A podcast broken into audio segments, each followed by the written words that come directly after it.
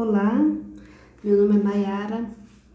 Nós estamos no grupo Mais Amor em Leituras e nós estamos lendo o livro Empresas Feitas para Vencer, do Jim Collins. Hoje nós vamos começar o capítulo 4. Enfrente a verdade nua e crua, mas nunca perca a fé. Esse capítulo também a gente, assim como o capítulo 3, ele será dividido em oito partes, então nós vamos agora ler a primeira das oito partes. E ele começa com uma citação. Não existe erro mais grave na liderança do que alimentar falsas esperanças que logo se desvanecerão. No início da década de 1950, a Great Atlantic e a Atlantic Tier Company mais conhecida como AAP, se destacava como a maior organização de varejo no mundo e uma das maiores empresas dos Estados Unidos, apenas um, po um ponto percentual atrás da General Motors em vendas anuais. A Kroger, em contrapartida, era uma inexpressiva rede de mercados, menor que a metade da AAP com um desempenho que mal acompanhava a média do mercado. No entanto, na década de 1960, a AAP começou a perder o equilíbrio enquanto a Kroger começou a lançar as bases de uma transição para se tornar uma empresa excelente. De 1954 até 1973, ambas as empresas estiveram defasadas em relação ao mercado, com a Kroger um pouquinho na frente da AAP. Depois disso, as duas empresas trilharam caminhos inteiramente opostos. E ao longo dos 25 anos, o retorno acumulado da Kroger foi 10 vezes superior ao mercado e 8 vezes melhor do que o da AAP. Como pode ocorrer uma inversão assim tão impressionante e como é que uma empresa tão excepcional como a AAP se tornou tão ruim? A AAP tinha o um modelo perfeito para a primeira metade do século XX, em que duas guerras mundiais e uma depressão impuseram frugali fru frugalidade aos americanos. Na segunda e mais próspera metade do século, porém, os americanos mudaram. Queriam lojas mais bonitas, maiores, com mais opções Queriam pão fresquinho, flores, alimentos saudáveis, remédios para resfriado, produtos frescos, 45 marcas de cereais, 10 tipos de leites para escolher.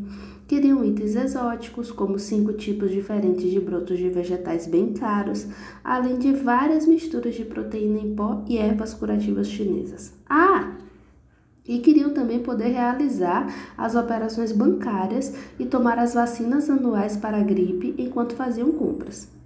Em suma, eles não queriam mais os mercadinhos, eles queriam super lojas com um S maiúsculo, enorme, estampado no balcão, que oferecesse praticamente tudo num só lugar, como estacionamento enorme, preços em conta, chão limpo e zilhões de caixas. Bem, Logo de cara, você pode estar pensando, tá bem, então a história da AAP é a história de uma empresa que envelheceu e que tinha uma estratégia correta para a sua época, mas os tempos mudaram, o mundo também, enquanto empresas mais jovens e mais antenadas passaram a oferecer aos clientes mais do que eles desejavam. O que há de tão interessante nisso? O interessante é que no início da década de 1970, quando a Kroger Quanto a AAP eram empresas antigas, a Kroger tinha 82 anos aproximadamente e a AAP tinha 111. Ambas tinham quase todos os seus ativos investidos em mercadinhos tradicionais. Ambas tinham fortes redutos fora das áreas de, de maior mercado nos Estados Unidos. E ambas tinham a exata percepção das mudanças que estavam acontecendo no mundo à sua volta. No entanto, uma dessas empresas encarou a realidade nua e crua e mudou completamente todo o seu sistema em resposta a essas mudanças, e a outra simplesmente enfiou a cabeça na areia.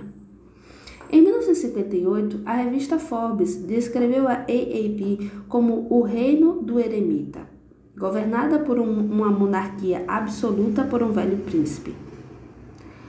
Ralph Burger o sucessor dos irmãos Hartford, que havia construído a dinastia da AAP, procurou preservar duas coisas acima de todas as outras: dividendos em dinheiro para a fundação da família e a glória passada dos irmãos Hartford. Segundo o diretor da AAP Burke, se considerava a reencarnação do velho George Harford, a ponto de usar todos os dias uma flor na estufa de John Harford em sua lapela.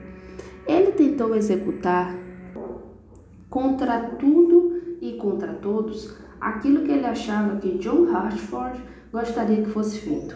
Burger instaurou nas decisões a seguinte abordagem: O que o Sr. Hartford faria? Ele vivia segundo o lema: não dá para discutir com 100 anos de sucesso. Na verdade, por intermédio de Burger, o Sr. Hartford continuou a ser a força dominante do Conselho durante quase 20 anos, não importava o fato de ele já estar morto.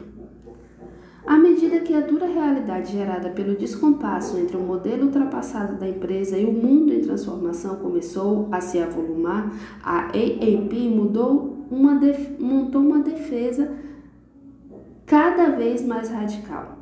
Como parte da estratégia, a empresa abriu uma loja chamada The Golden Key, a chave de ouro, uma marca independente na qual podia fazer testes com novos métodos e modelos para ver o que os consumidores queriam. A loja não comercializava produtos da marca AAP.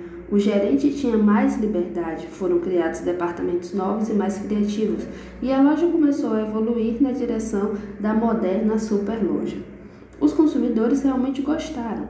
E ali, bem debaixo de seus narizes, os executivos da AAP começaram a descobrir a resposta a duas perguntas básicas por que estavam perdendo o mercado e o que podiam fazer a respeito. E o que foi que os executivos da AAP fizeram com a Golden Key? Bem, eles não gostaram das respostas que obtiveram e então fecharam a loja. A AAP iniciou então um padrão de pular de uma estratégia para outra, sempre em busca de uma solução que resolvesse seus problemas com uma só tacada. Fez campanhas promocionais, lançou programas, tentou todos os modismos, demitiu CEOs, contratou outros CEOs e demitiu estes últimos. Lançou o que um analista do setor chamou de tática da terra arrasada, uma estratégia de corte radical de preços para ganhar mercado, mas jamais lidou com o fato básico de que os consumidores não queriam preços mais baixos, e sim lojas diferentes. O corte nos preços levou a corte nos custos, o que deixou as lojas ainda mais desleixadas e com atendimento pior, o que por sua vez afastou ainda mais os consumidores, fez as margens caírem mais, resultou em lojas mais sujas e serviços mais precários ainda.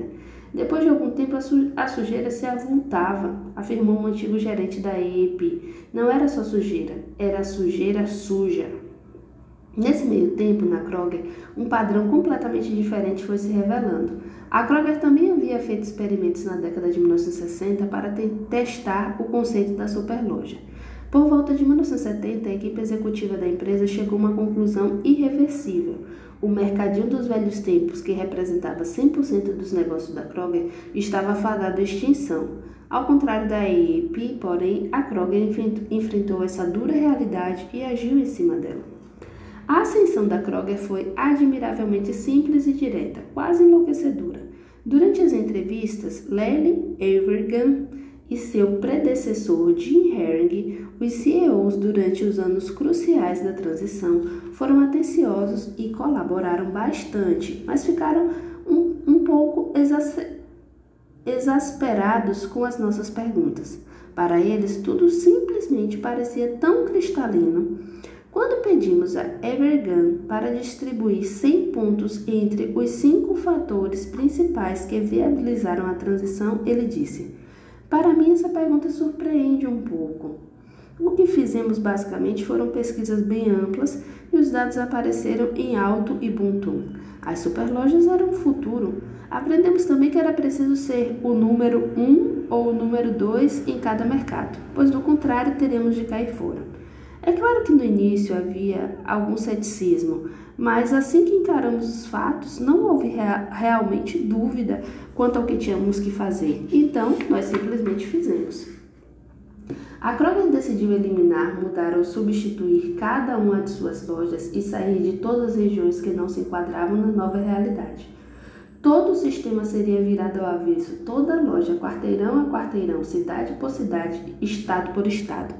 No início da década de 1900, a Kroger havia reestruturado seu sistema inteiro dentro do novo modelo e estava a caminho de se tornar a cadeia de hortifrutis número um dos Estados Unidos, posição que atingiu em 1999.